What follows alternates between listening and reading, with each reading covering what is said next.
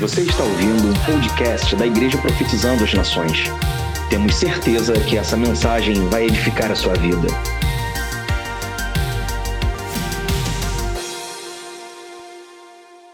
Quem acompanhou a série de Efésios aí? Quem foi abençoado com a série de Efésios? Aí depois da série de Efésios vai vir outra série de mensagens aí, você prepara seu coração porque vai ser bênção. Estou só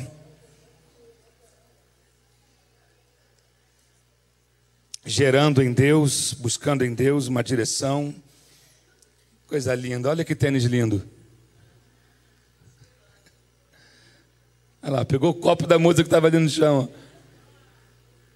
Ei, Ágata.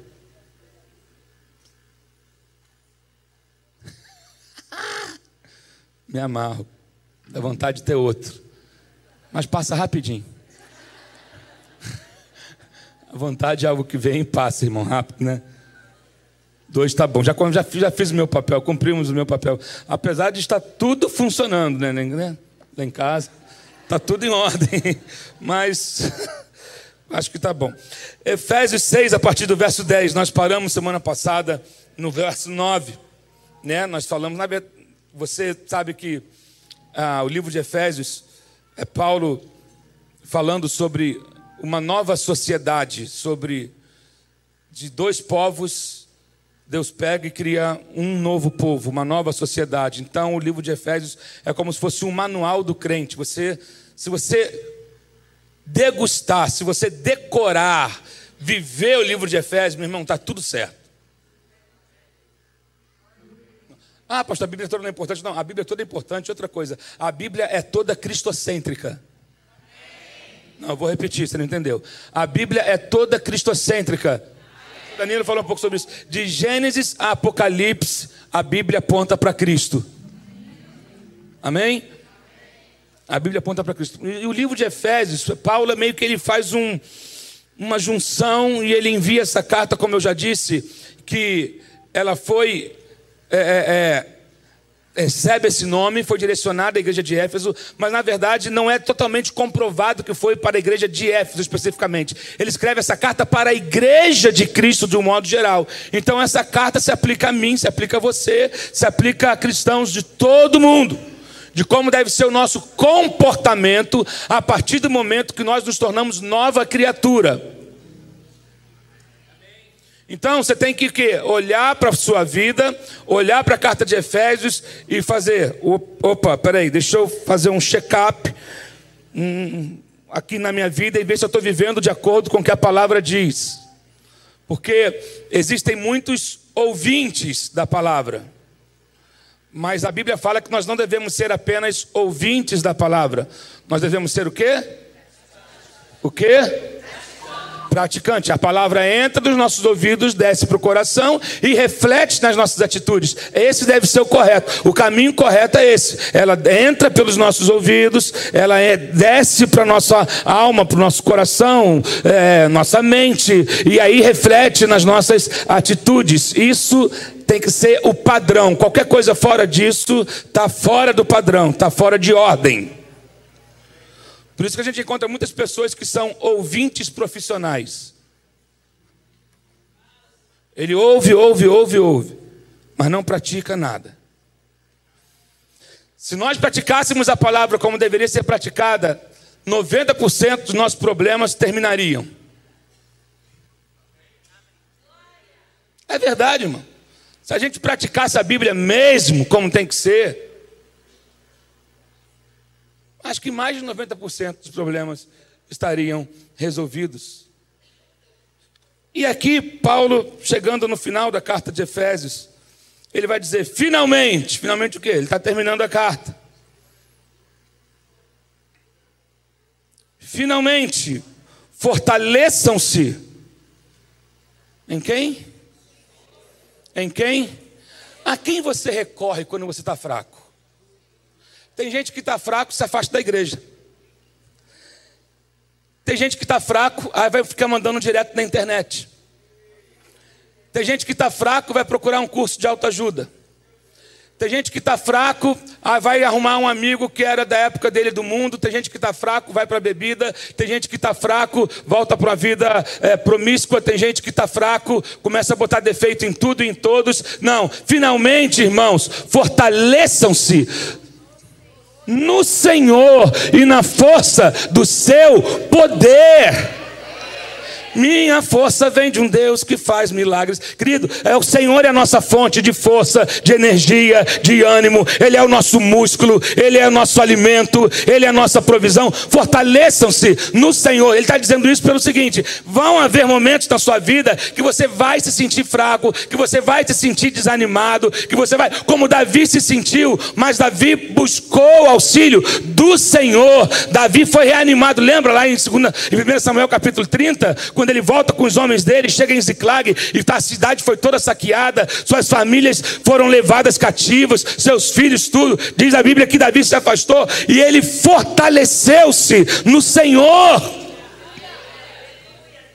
Quem tem a última palavra é Deus. Então, Paulo está dizendo: fortaleçam-se no Senhor e na força do seu poder. E aí ele vai dizer: vistam toda a armadura de Deus, para poderem ficar firmes. Diga, ficar firmes.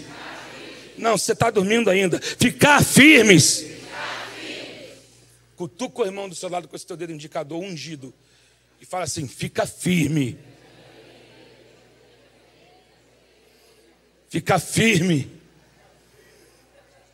Fica firme, fica firme, fica firme. Como é que tá, irmão? É com Jesus no barco, vai tudo bem.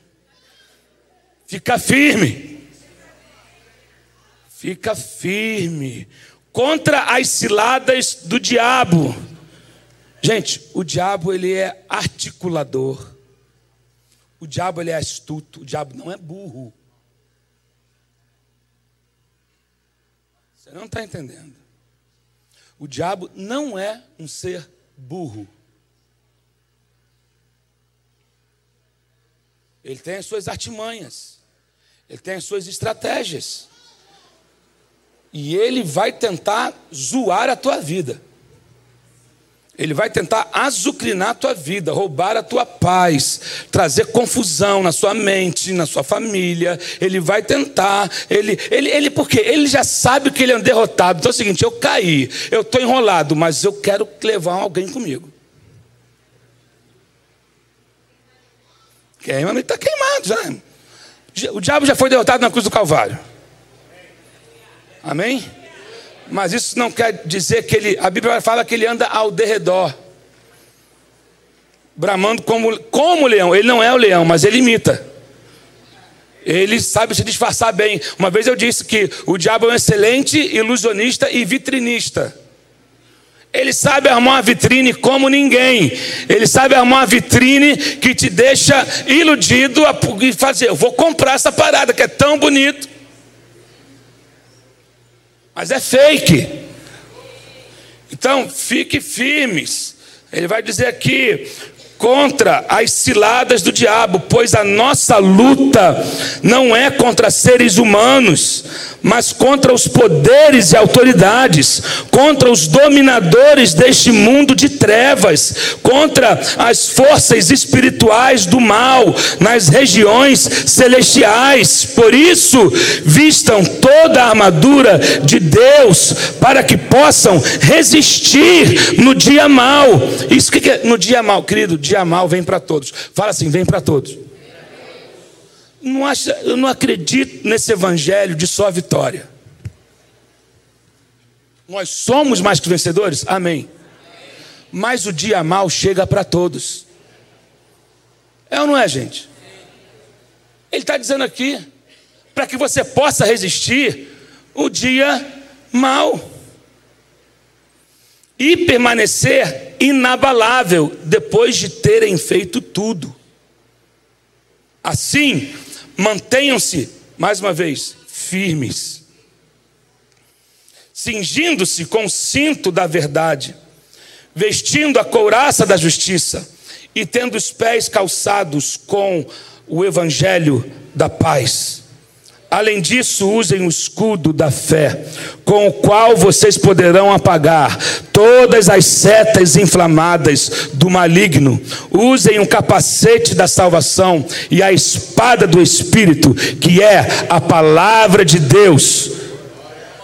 Verso 18, que pode ter usado também, é, que é uma, é uma arma também. Orem no Espírito em todo o tempo, em todas as ocasiões, com toda oração e súplica, tendo isso em mente, estejam atentos e perseverem na oração por todos os santos. Ele fala de orar no Espírito, ele fala de orar em todas as ocasiões, ele fala com toda oração e súplica, com todas as formas de oração. Ore em línguas, ore na mente, ore cantando, ore declarando a palavra, ore. Não pare de orar em todo o tempo, em todo o tempo, e súplica, tendo isso em mente, estejam atentos e perseverem Perseverar é insistir. Seja insistente. Você conhece alguém chato? Quando quer uma coisa, te perturba o tempo todo, me dá, me dá, me dá, me dá, me dá. Eu quero, eu quero, eu quero, eu quero, eu quero, faz, faz, faz, faz, faz, fica batendo na sua porta. Lembra da viúva que ia lá para a porta do juiz e falava: julga minha causa, julga minha causa, julga minha causa, julga minha causa, julga minha causa. Aí no dia seguinte, julga minha causa. De tarde ela julga minha causa, julga minha causa. Ia para a porta dele e ficava sentado: você não vai julgar minha causa? Ele, ai, que mulher insistente, faz logo o que ela quer.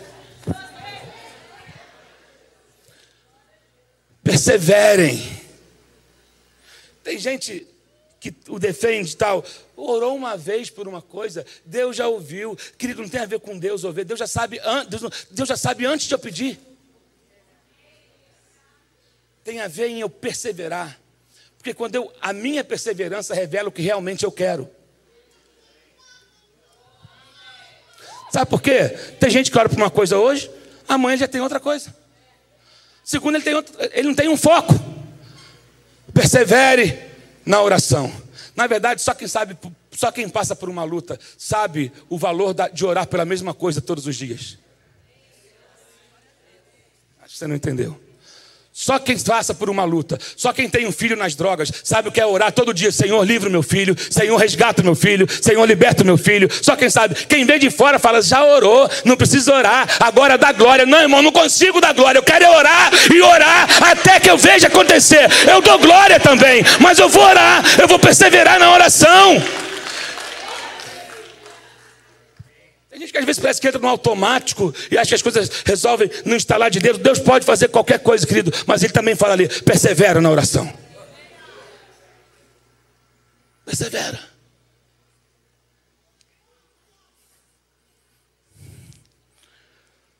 Ore também por mim. Paulo, veja bem, Paulo estava preso. Eu tive a oportunidade de visitar essa cela onde Paulo escreveu essa carta as ruínas dela. Eu tive lá. Agora, ore por mim, Paulo fala, para que quando eu falar, seja me dada a mensagem, a fim de que destemidamente me torne conhecido. Destemidamente, torne conhecido o mistério do Evangelho, pelo qual eu sou embaixador, preso em correntes Orem para que, permanecendo nele, eu fale com coragem, como me cumpre fazer. Eu não vejo Paulo orar aqui para ele ser liberto da cadeia. Ore para que eu permaneça firme no meu chamado. Ore para que eu não negocie a mensagem. Ore para que eu não troque o conteúdo. Ore para que eu fale a verdade. Ore para que eu tenha força para continuar falando o que eu creio, para continuar pregando o que eu creio. É independente de estar preso em corrente, meu corpo pode estar preso, mas ninguém bota algema na minha língua, ninguém bota algema no meu espírito, ninguém bota algema na minha mente. Ore porque eu posso estar preso, mas na cadeia tem uma janelinha e eu grito daqui: arrependam-se. Jesus é o único caminho. Podem prender minhas mãos, podem prender prender meus pés, mas não prendem meu espírito, não podem prender a minha oração. Pelo amor de Deus, você está aqui. Não podem. Ore para que eu permaneça firme. Ore para que eu não esmoreça. Ore por mim. Preso. Na cadeia. E hoje tem muita gente sentada. Com toda a estrutura. Paulo não tinha Instagram na época. Paulo não tinha Facebook, nem Twitter, nem ICQ. Quem lembra de ICQ? Paulo não tinha e-mail. Paulo tinha uma caneta, sei lá, de pena, de alguma coisa. E ali ele escrevia as cartas e enviava. Qual é a tua desculpa para não pregar? Em vez de usar o teu dedo para criticar a vida dos outros, usa a tua mão, tua ideia para pregar. Ore antes de escrever qualquer coisa numa internet, porque nem tudo que você pode você deve. Paulo também disse isso. Tudo posso naquele que me fortalece. E isso, né, mas nem tudo que eu posso eu devo, nem tudo que eu devo eu posso, nem tudo que eu quero. Bom, ah, eu faço o que eu quero. Não, você não faz o que você quer. Porque você tem um dono. Porque você tem uma aliança. Então, quando você tem uma aliança, você tem que viver de acordo para honrar essa aliança. Então, ainda que você pode, tem coisas que não ficam bem a você. Tem coisas que não ficam bem a crentes.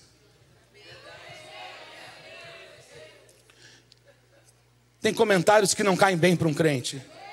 Tem atitudes que não combinam com um crente. Tem comportamentos que não caem bem, que não combinam com você não tem a ver com essa nova sociedade que Deus sonhou e estabeleceu e criou. Então, ó, Paulo não ora para que ele seja livre, ore para que as cadeias se abram, ore para que eu seja tirado daqui e para que Deus me dê. Não, ore para que eu continue pregando. Ore eu sou embaixador, estou acorrentado, estou em cadeias. Então, ore para que eu continue pregando a mensagem do Evangelho. Ore para que eu continue tendo coragem, como, como me cumpre fazer.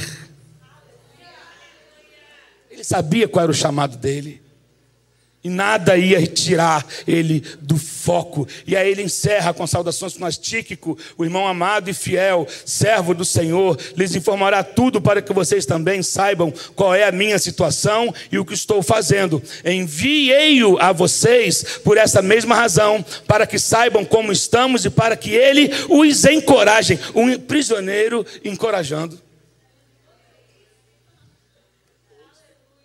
Um prisioneiro encorajando os livres. Você não está entendendo? Um, pri, um, prisioneiro dizendo: vai lá, fala para aquele povo ter coragem pregar, faz alguma coisa. Eu estou aqui limitado, mas eles estão com os pés livres, eles estão sem algemas. Vai lá, Tíquico, leva essa carta e lê para eles lá, em voz alta, espalha para geral, pega, faz. Leva para eles. Aí ele fecha com paz seja com os irmãos e amor com fé da parte de Deus Pai e do Senhor Jesus Cristo. A graça seja com todos os que amam a nosso Senhor Jesus Cristo com amor incorruptível.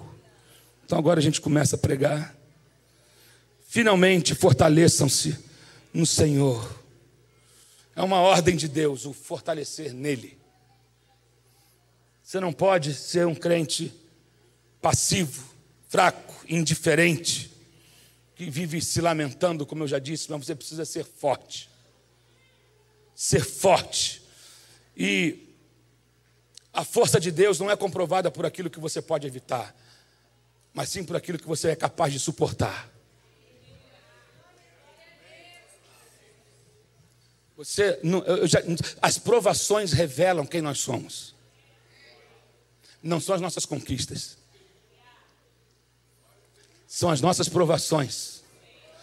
Um homem de Deus é conhecido não é, por aquilo que ele consegue suportar, é como que ele se comporta atravessando o vale, é como ele se comporta passando pelo fogo, é como ele se comporta quando o dia mal chega, é como ele se comporta quando levanta uma calúnia contra ele, é como ele se comporta quando alguém levanta falso testemunho dele, é como ele se comporta. Então, querido, é nesse momento que a força de Deus, que o evangelho de Deus, que essa nova identidade que você recebeu precisa ser demonstrada através das suas reações. Amém, meus irmãos? Através das suas reações. Queridos, é, é, o cristão no Brasil não sabe o que é sofrimento. Ah, pastor, você não sabe o que aconteceu. Sei, aconteceu algumas coisas no Brasil, no Nordeste. Sofremos algum tipo de luta aqui, sim, mas não se compara aos países onde o Evangelho é realmente perseguido. Olha, nós estaremos recebendo aqui é, em fevereiro, eu acho que no dia 9 ou 11 de fevereiro, a Missão Mais vai estar fazendo, completando 10 anos de existência. Então, eles vão fazer três eventos no Rio, e um desses eventos será na IPAM. Eles estão trazendo um homem, um pastor, que foi torturado torturado por um ano pelo ISIS. Um ano torturado, todos os dias. Deus o livrou. Mas ele estava pronto para morrer. Um ano vai estar aqui dando testemunho. Então a gente não conhece exatamente o que é sofrimento por causa, por causa do, do Evangelho, mas ainda assim a gente se queixa das nossas aflições e às vezes, quando você olha a tua aflição para a aflição de uma outra pessoa, às vezes você fica com vergonha da sua. Porque a nossa tendência é pegar a nossa dor e colocar ela num pedestal. A gente quer competir o sofrimento um com o outro. O irmão fala que está com dor no joelho. Você fala, eu estou com dor no joelho, na batata da perna e no dedão do pé. Aí outro fala, não, mas a minha do joelho sobe para o estômago e vem no nervo do esôfago. Aí o cara, não, mas o meu, além de estar no tornozelo, no dedão do pé, ela passa para a perna esquerda e vem no cotovelo e dá uma pontada na nuca. A gente quer disputar nossa aflição com a outra. Quem...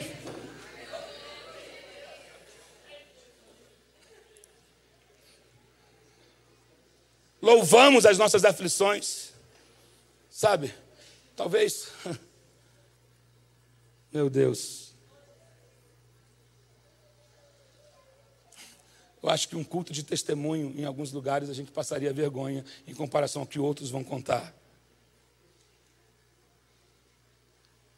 Nós precisamos nos reposicionar. Se você está sofrendo algum tipo de perseguição, de luta, permaneça firme, por causa de Jesus. Agora, se você está sendo perseguido por causa do Evangelho, Paulo está tá sendo perseguido por causa do Evangelho. Tem gente que arruma confusão também, né, irmão? É ou não é? Tem luta, tem prova que vem para te fazer crescer e amadurecer. Agora, tem luta que a gente caça. Por causa da nossa língua. Principalmente por causa da nossa língua. Você consegue ensinar o teu cachorro, mas não consegue domar a tua língua. Você ensina o cachorro, sit, down, ele deita, dá patinha. Mas tem gente que não consegue frear a língua. E a tua língua te mete em problemas. A tua, tua língua te coloca em confusão. Paulo também vai dizer: refreia a sua língua.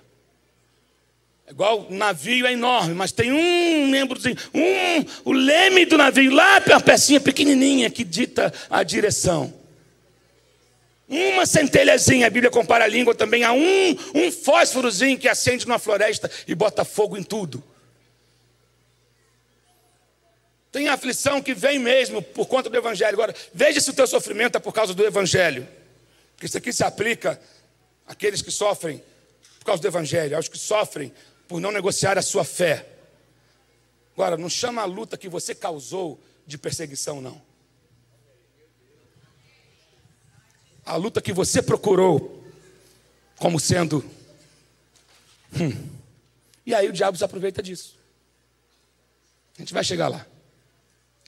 Então no verso 11 ele vai dizer: para você poder ficar firme contra as ciladas do diabo, você deve se vestir da armadura de Deus.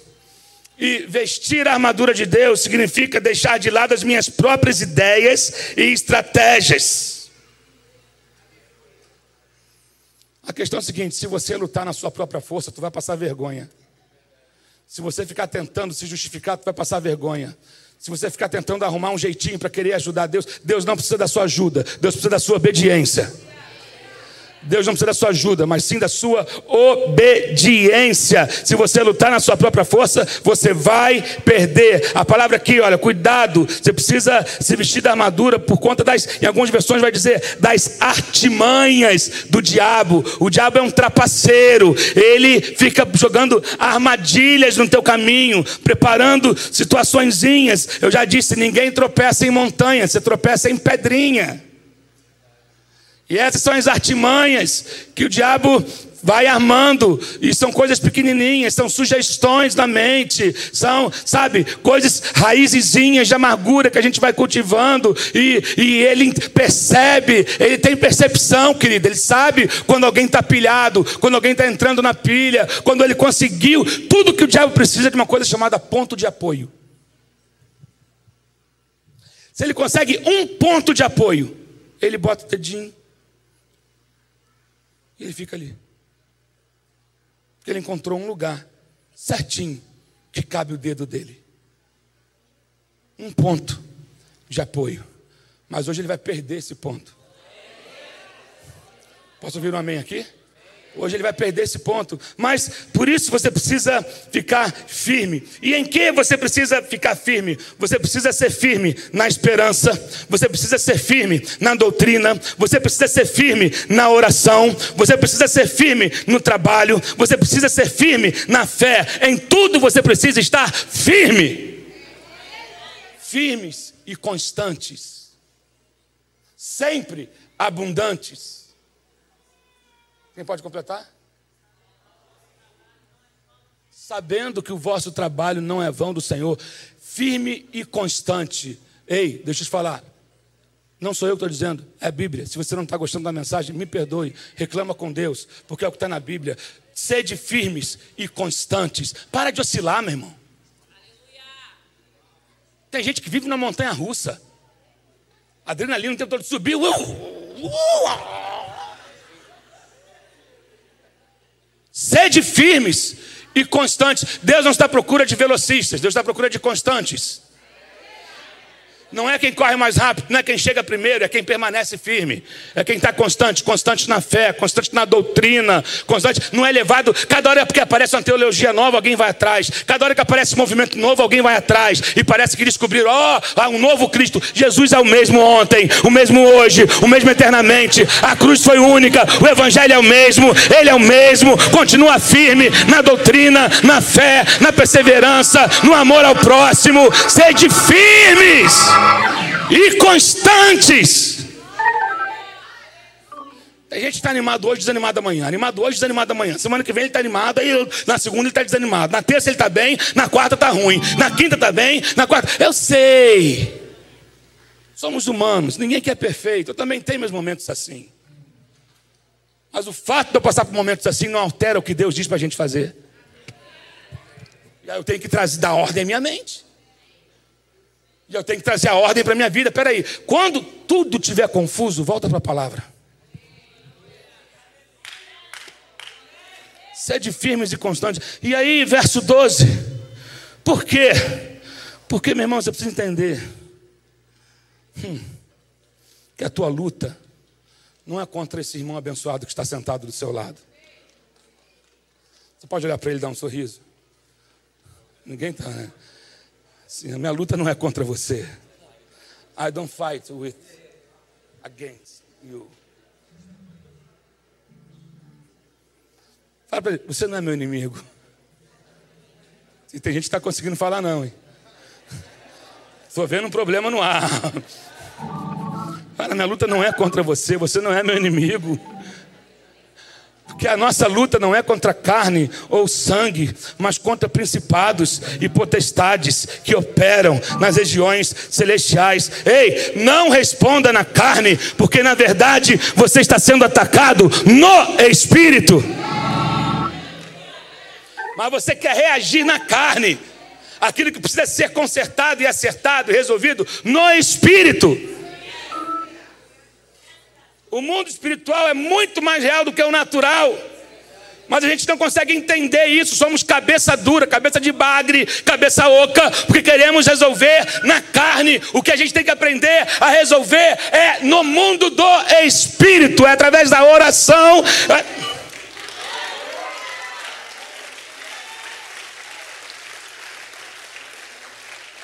A Bíblia fala sobre hostes, dominadores, potestades, principados. Hostes lideram demônios pequenos, menores, que têm influência sobre famílias. As hostes operam e trabalham na área familiar, demônios menores. Dominadores são demônios regionais, eles atuam na política, eles atuam nas empresas. É o demônio do jeitinho, é o demônio da falcatrua, é o demônio da sonegação, é o demônio, sabe, da confusão. É isso, é isso. Potestades já tem a ver com a nação, é o que está, é, é, governos que atuam de esfera federal. E principados, tem a ver com nações, fronteiras de nações, atuam em áreas internacionais. Então você precisa entender: quando uma igreja local enfrenta as hostes, hum, e ela consegue dominar sobre as hostes, ela restaura as famílias. Quando ela se multiplica, ela começa a encarar dominadores, que são os governos. Então a igreja começa a governar sobre esses dominadores. Quando ela se multiplica mais ainda, ela começa a ter domínio sobre as potestades. E quando ela faz missões internacionais, ela começa a governar sobre os principados. Alguém entendeu? Contra o que você está lutando? Contra o que? E uma coisa, eu já falei isso uma vez, lições que eu aprendi com o inferno. O inferno é organizado. O inferno respeita a hierarquia. A gente vive uma geração rebelde que não gosta de ser, de, de, de se submeter a autoridades. A nossa geração é rebelde. E outra coisa, você não vê demônio brigando contra demônio.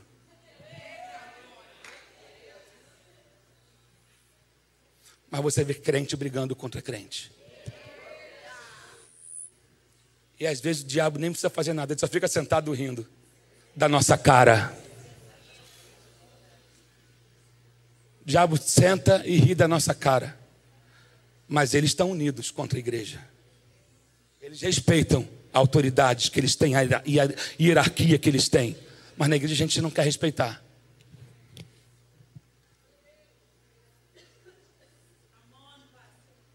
É, eu sei que é difícil de ouvir isso. Deixa eu falar uma coisa. Não deixe que os teus problemas e que a tua pilha te deixe fora da promessa. Nós tornamos tudo tão secular, nós pensamos que tudo que estamos enfrentando é natural. Aí hoje a gente quer substituir oração, por exemplo, por uma série de aconselhamentos. Tem gente que é aconselhada há 10 anos e não mudou nada na vida, porque não buscou a Deus como deveria. Não estou dizendo que não tem que ter aconselhamento, querido. A multidão de conselhos é sabedoria. Isso é, uma, isso é uma das ferramentas. Mas eu não posso substituir nunca a minha vida de oração e de buscar resposta em Deus, saber o que Deus quer para mim.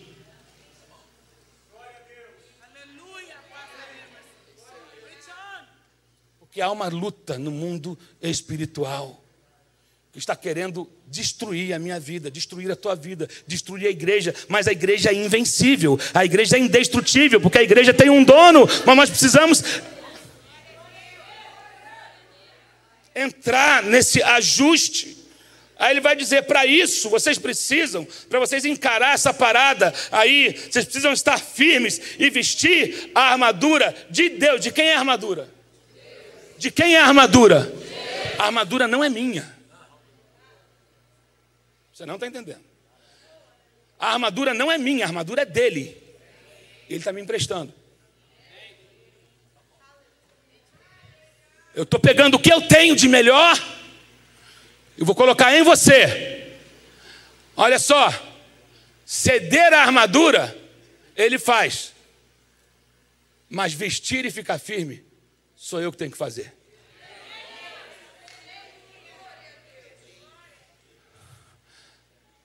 Como eu sempre digo, a Bíblia também vai dizer: resistir ao diabo, sujeitai-vos a Deus, resistir ao diabo, e ele fugirá de vós. Deus não vai resistir o diabo por você. Quem resiste é você. Quem diz não é você. Quem decide buscar Deus é você. Ninguém consegue correr de armadura, porque ela pesa. Você coloca a armadura para ficar firme.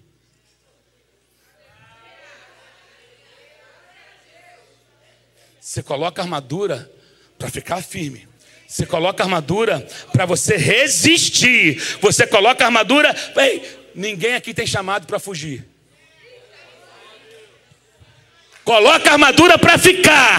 Eu coloquei a armadura e eu não vou sair daqui. Eu vou permanecer firme. Eu vou usar essa armadura. Eu vou me dar. Oh, meu Deus do céu, porque essa armadura é de um Deus que nunca perdeu uma batalha. Então eu tomo posse dela hoje. Eu vou permanecer firme. Meu Deus! Você não tem chamado para fugir. Hum. Há bênçãos de Deus, há promessas de Deus que não virão sem antes você ter que passar por uma luta. Normalmente, o teu milagre está atrás do teu problema.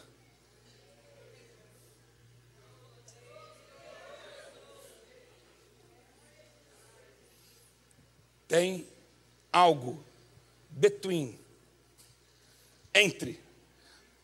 Você está aqui, seu, tua resposta está ali, mas tem uma barreira no meio que você precisa enfrentar. E a tua perseverança te faz. Às vezes Deus faz essas coisas com a gente para saber até que ponto eu realmente quero aquilo. Até que ponto eu realmente estou disposto a abrir mão de alguma coisa em prol de um chamado, em prol de algo que Deus mostrou, em prol de uma promessa. Então eu preciso permanecer firme. Deus, no plano divino, já está pronto. Mas eu preciso estar firme e buscar isso em Deus para que isso se manifeste. Por isso que você precisa estar firme. Por isso que a tua oração precisa ter consistência precisa ter foco, precisa ter objetivo. Não pode ser oscilante, nem ficar variando o tempo todo. Sua promessa está sempre trancada atrás de um problema. E são fases da nossa vida. Quando você supera uma fase, você conquista. E aí começa um novo ciclo virão outros desafios. Você supera e você conquista. Virão outros desafios. Você supera e você conquista. Por isso, permanece firme. Permanece firme. Permanece firme. Permanece firme, porque aquele que começou, ele está, ele tá, querido, você não precisa de nada novo, tudo que você precisa, Deus já te deu.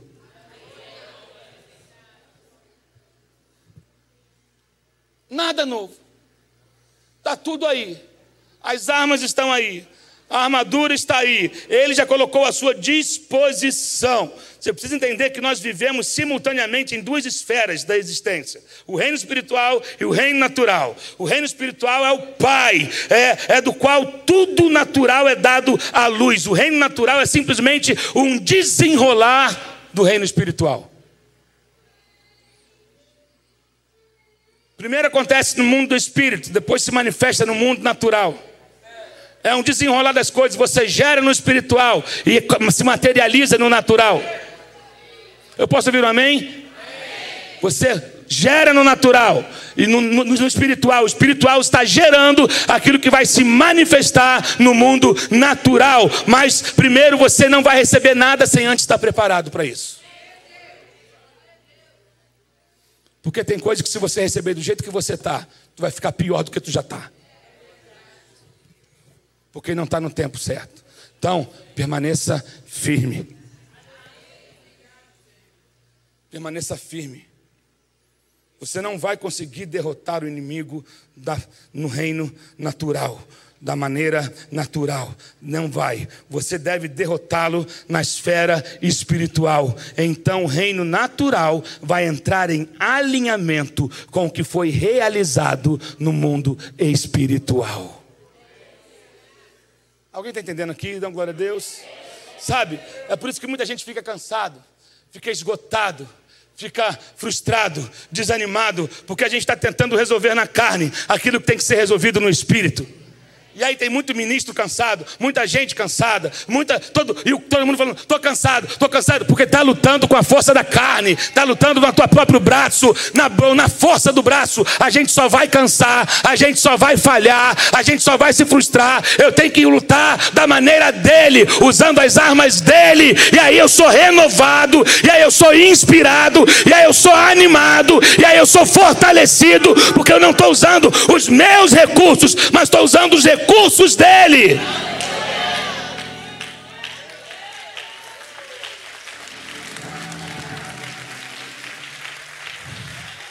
Eu sei que às vezes você já acorda cansado.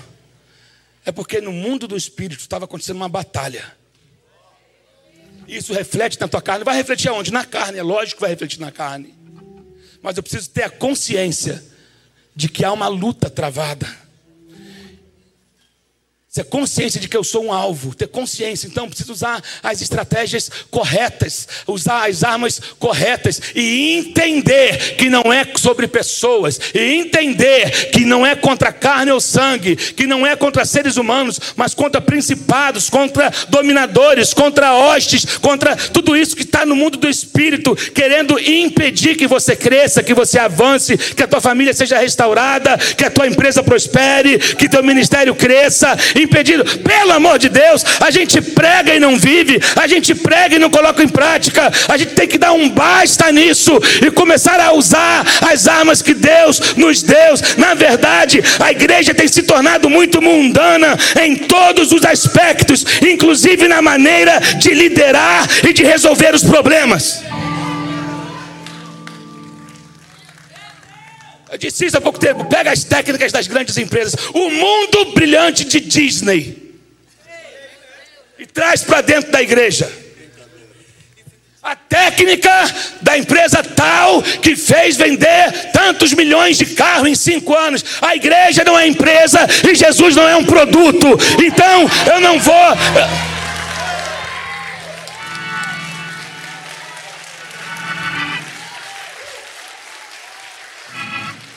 Traz o Mega Baster Flower Coach, não sei das quantas, que fez não sei o que, e blá blá blá, e vamos aplicar na igreja. Não! A igreja tem um rei, a igreja tem um dono, a igreja. Aí eu quero usar técnicas do mundo para a igreja. Aí eu tenho problemas do mundo, quero resolver da mesma maneira que o mundo resolve.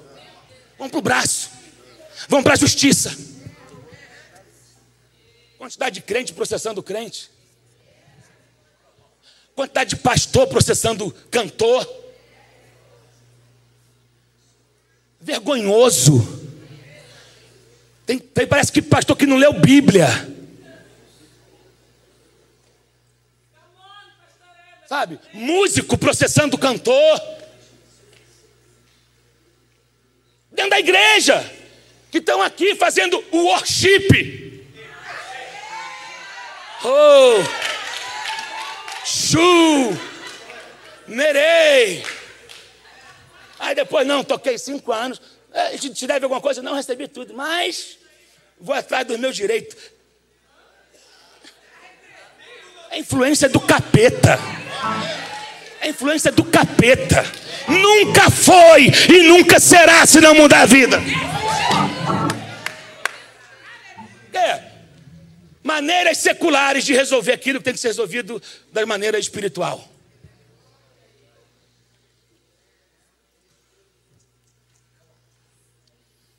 Ih, sei que vão cair dentro de mim na internet, estou nem aí.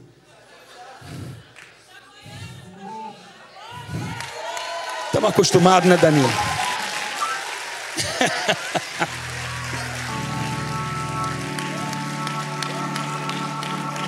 Perdemos a percepção do que o diabo, que existe um mundo espiritual e que o diabo está zombando da igreja.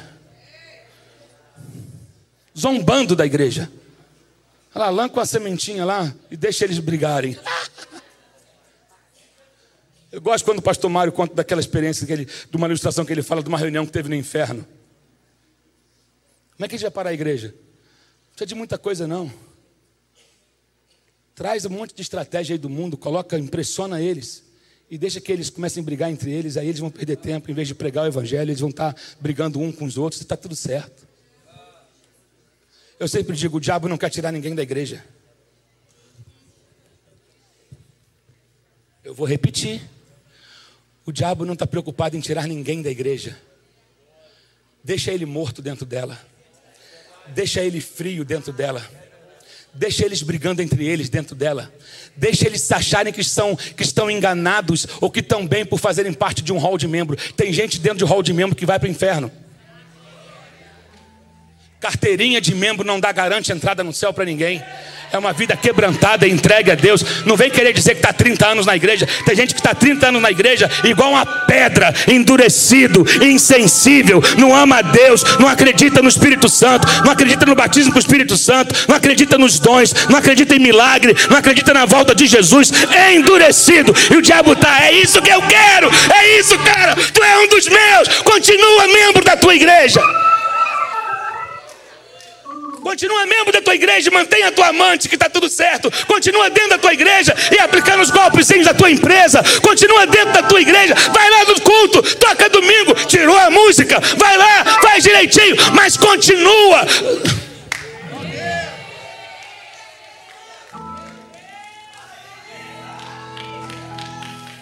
Aí está uma geração magoada com pastores, magoada com igreja, magoada com sistema, magoada com um monte de coisa, porque estão andando na carne.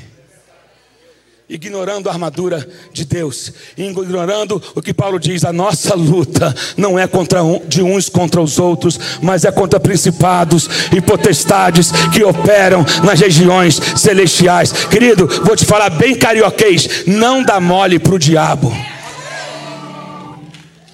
Se tu der mole para o diabo, ele vai cirandar na tua vida, vai brincar de roda. Vai cirandar na tua vida. E aí tu vai conseguir, ah, ah, tô deprimido, ah, tô isso, ah, tô aquilo, ah, tô cansado, ah, tô não sei o quê, ah, a igreja não tá boa, ah, nada presta, ah, os pastores não estão bons, ah, não sei o que, não sei o que lá, ah, não sei o que, não sei o que lá, ah. Mas ao mesmo tempo vejo pessoas que estão há 70 anos no Evangelho e sempre com semblante. Deus é bom. Sabe quem são em Deus? Sabe? Estão firmes até hoje. Como eu sempre digo, Deus não está à procura de uma fé moderna. Mas sim de uma fé que funcione. De uma fé que é colocada em prática uma fé que se desenvolve, de alguém, de uma fé que, que, que te faz resistir o dia mal, que faz você não negociar os teus princípios e o evangelho que foi ensinado a você. Meu Deus.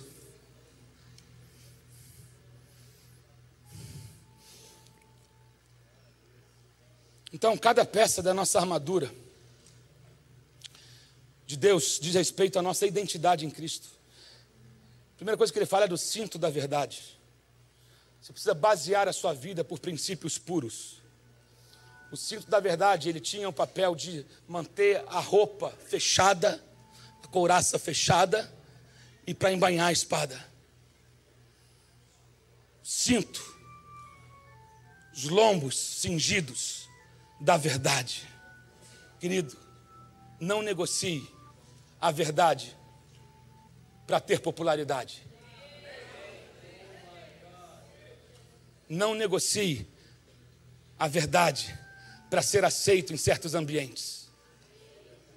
A verdade continua sendo verdade. A verdade liberta.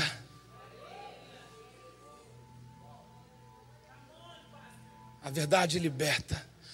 Querido, a verdade não dói. A verdade liberta. Porque no mundo secular diz a verdade dói, mas a Bíblia fala a verdade liberta. Você entende como é que há distorções? Que a gente pega e pai, tem gente ainda vai falar que, que é a Bíblia. Na Bíblia está escrito que a verdade dói. Igual naquele versículo, faça por onde que eu te ajudarei. Tem gente que nunca leu Bíblia. A verdade não dói, a verdade liberta. E conhecereis a verdade, e a verdade vos libertará. Se, pois, o Filho vos libertar, verdadeiramente sereis a verdade. Jesus é, eu sou o caminho, a verdade e a vida.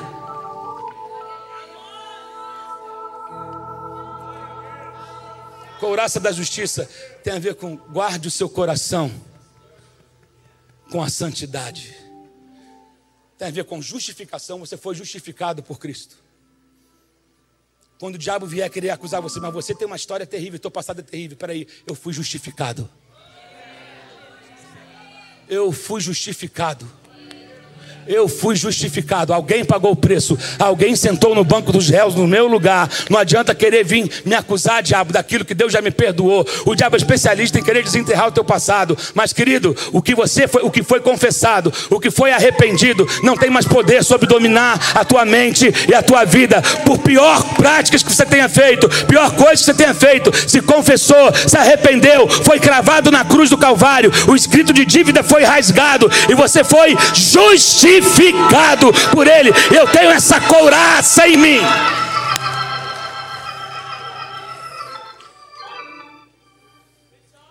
Hum.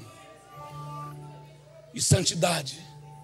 Tem a ver com santidade, com manter a pureza do teu coração. Porque a couraça protege os nossos órgãos principais, os órgãos vitais, coração, os pulmões, rins, aquele que crê em mim, dos seus intestinos. A Bíblia usa um termo bonitinho, do seu interior, mas a palavra no original diz dos seus intestinos. Isso é, da parte mais nojenta. Eu vou trair, tirar algo puro Aquele que crê em mim, do seu interior fluirão rios de águas vivas. Há uma couraça que te protege, há uma couraça que te faz andar em santidade. Meu Deus, pés calçados com o evangelho da paz. Sabe, pessoas que vivem em guerra o tempo. Ei, bem-aventurados os pés dos que anunciam as boas novas tem gente que é mensageiro de má notícia. Eu não sei se você conhece alguém assim. Tem pessoas que eu conheço que sempre só tem história triste para contar. Tava vindo para cá, vi um cara perder a perna. Tava indo para ali, vi um acidente terrível. Tava indo para lá, não sei o que. Você já viu o que aconteceu com fulano? Que não sei o que que falaram de você. Como tem gente para dizer coisa ruim, para que fica caçando na internet coisas que falam um dos outros, aí mandando link pro outro. Meu irmão, mande coisa que vai edificar. O que não presta, desce na privada e dá descarga. Calça com o evangelho da paz. Você não é instrumento de guerra, instrumento de paz. Se você está saindo de casa para arrumar confusão, volta e se tranca no teu quarto e vai orar. Mas se você está saindo para levar uma boa notícia, então você anda e aonde você pisar, Deus chega contigo, Deus anda contigo, a porta abre, a cura chega, o ambiente é mudado. Evangelho da paz, não da intriga, não da confusão. Evangelho da paz, não da inimizade. Oh meu Deus, evangelho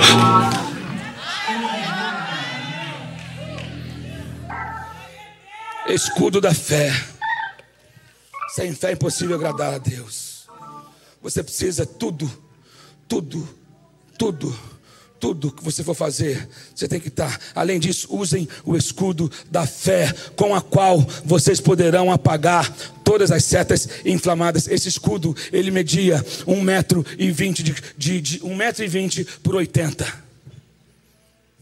com couro grosso. Ele tinha uma chapa e um couro grosso, que eles mergulhavam em água, quando iam para a guerra. Molhavam o tempo todo, porque o inimigo lançava dardos, na ponta tinha piche e eles acendiam e lançavam os dardos acedos, acesos. Só que quando chegava no escudo molhado,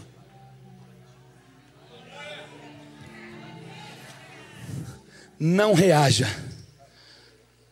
na medida que o inimigo espere que você reaja. Tem gente, ah é? Ele está vindo com fogo, eu vou acender uma floresta, uma fogueira. Sabe? Tem gente, eu dou uma, um boi para não entrar numa briga, mas também dou uma boiada para não sair. Tem crente barraqueiro, irmão. Tem crente que aqui não tem ninguém assim, aqui não. Eu sei só lá no só ali no, no outro lugar ali, no outro estado. Mas tem crente que gosta de ver o circo pegar fogo.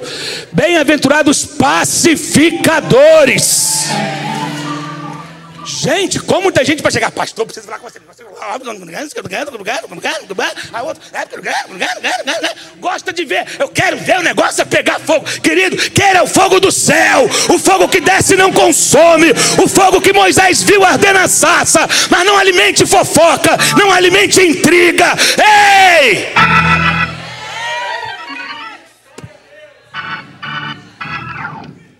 Escudo da fé Pode mandar o dardo, vai ser apagado. Tu, tu, manda, está aceso, eu apago você. Tudo que você tem que fazer na tua vida tem que ser por fé. Quem não anda por fé peca. Quem não age por fé peca. Capacete da salvação. Mantenha sua mente em uma coisa: eu sou salvo. Eu fui salvo. Eu não sou quem um, eu não sou mais quem eu era. Eu fui alcançado pela graça de Deus. Eu fui salvo por Ele e ninguém pode roubar isso de mim. Eu sou dele. A minha mente é dele. E se a minha mente é dele, não mais eu vivo, mas Cristo vive em mim. E a vida que hoje vivo, vivo pela fé no Filho de Deus. Paulo vai dizer: Eu tenho a mente de Cristo. Se eu tenho a mente de Cristo, eu ando como Ele anda. Eu tenho que agir como Ele age, enxergar como Ele enxerga, falar como Ele fala. Ou representando diante dele. Ele vai dizer que Paulo, eu sou um embaixador em cadeias. Embaixador representa uma nação. Um embaixador representa uma nação. Você não pode ser embaixador de uma nação, chegar lá e fazer coisas da sua, ao seu bel prazer, da sua maneira. Ai de ti! Se você é um embaixador, nós temos aqui um vice-cônsul aqui na igreja. Ele representa o país dele. Eu tenho certeza que ele não pode fazer. Tem coisas que ele tem liberdade, mas tudo dentro de um limite que o país dele estabeleceu, sim ou não?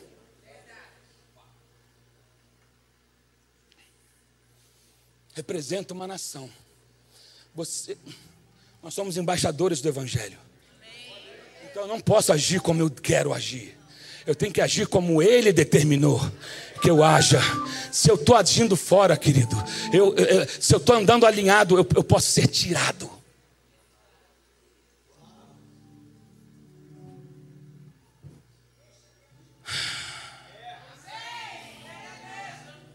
Você vai me ouvir hoje até o final. Se vai almoçar com alguém, pode mandar mensagem agora dizendo: vou atrasar 30 minutos. Se tem uma reserva em algum restaurante, tu pode até me levar depois, mas manda mensagem. Eu vou adiar a minha reserva para 30 minutos, mas você vai me ver, eu vou terminar essa mensagem hoje. Mente de Cristo, capacete da salvação. Isso é, eu fui salvo, eu fui liberto, eu, eu sou liberto, eu sou curado, eu não sou mais quem eu era. Glória a Deus por isso. Então a minha mente é dele, eu ando pelo que ele diz, eu ajo. Oh, Jesus dos crentes.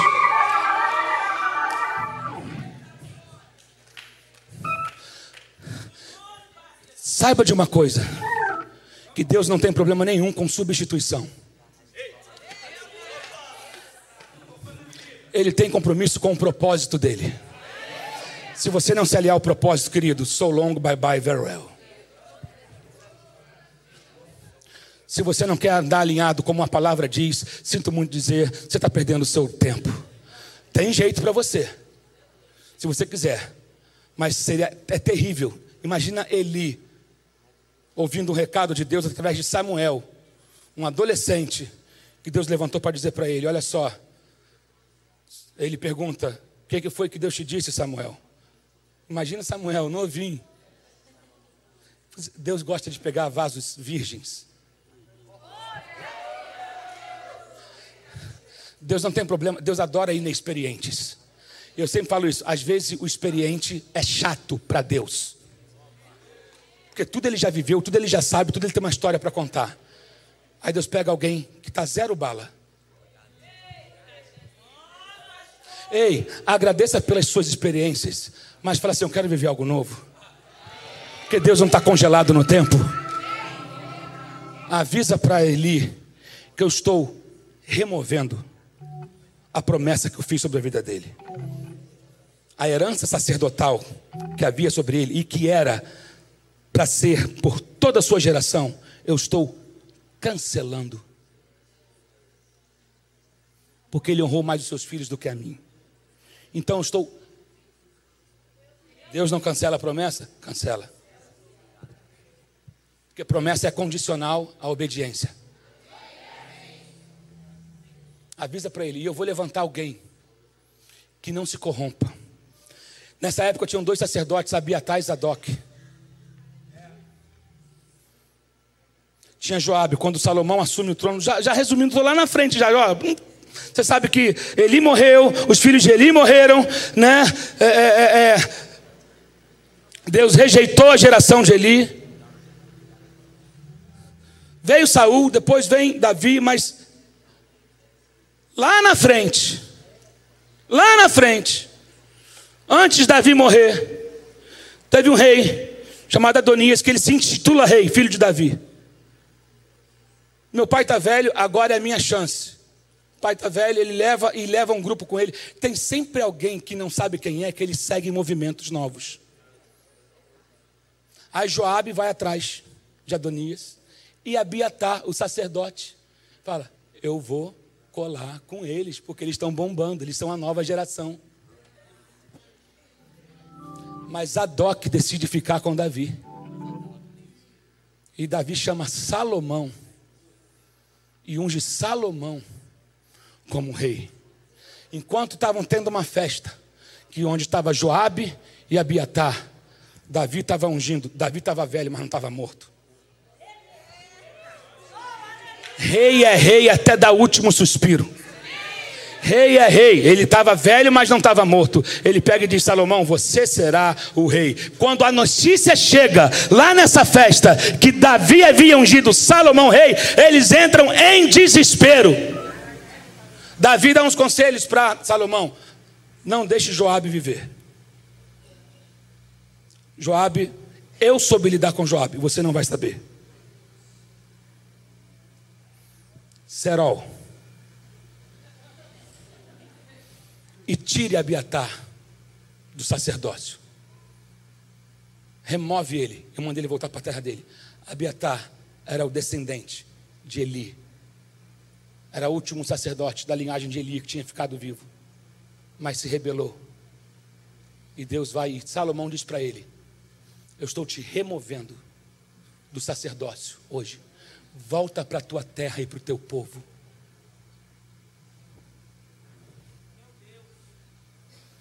Provavelmente ele voltou e abriu uma congregação. Porque tem sempre gente para seguir esse tipo de gente. E o sacerdote aprendi, aprendeu a apertar os botões. Tem gente que acha que a unção está no pega, faz, não. Mas de Deus, rejeitado. E pegou Zadok e botou como sacerdócio, porque ele manteve fiel em todo o processo, no altos e baixos. Tem algum médico na casa? Se tiver algum médico aqui, se puder, você pode ajudar, por favor? Vocês estão precisando de ajuda ali embaixo? Seja curado agora em nome de Jesus. Nós declaramos a cura agora. não sei o que está acontecendo, mas estamos na casa de oração, casa de cura. Então, em nome de Jesus, enfermidade, sai agora. Em nome de Jesus. Amém. Amém. Olha para cá. Lembre disso. A obra de Deus não vai parar. E Deus não tem problema. Lembra do que Mardoqueu disse para Esther, foi para um momento como esse, que Deus colocou como rainha. Se você não cumprir o teu chamado, socorro e salvação virá de outro lugar, e você vai morrer.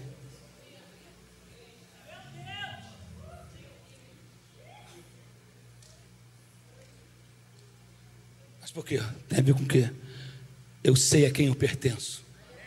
Eu tenho um capacete, e nesse capacete tem um emblema. Nesse capacete tem as insígnias de filho de Deus embaixador do reino de Deus. Eu pertenço ao exército de Deus. Eu não sou um soldado solto que luta uma guerra independente. Eu tenho uma causa. A minha mente é dominada por isso. Eu sei a quem eu pertenço. Meu Deus, alguém não glória a Deus aí. E aí ele vai dizer: peguem a espada do Espírito. Para você empunhar a espada, você precisa conhecer a palavra. É a única arma de ataque Todas as armas têm a ver com defesa, menos a espada. Como é que Jesus venceu no deserto?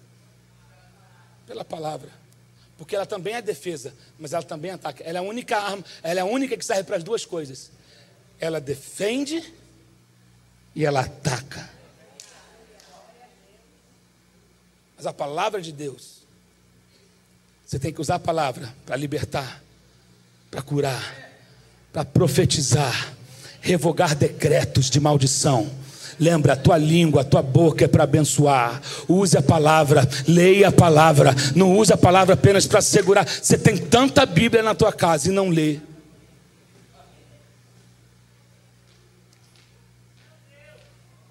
Se eu falar para alguém abrir a Bíblia aqui no Salmo 155, tem gente que vai procurar. Abre Romanos 22. Quantos querem estar firmes como a muralha de Jericó? Amém! A muralha caiu, irmão.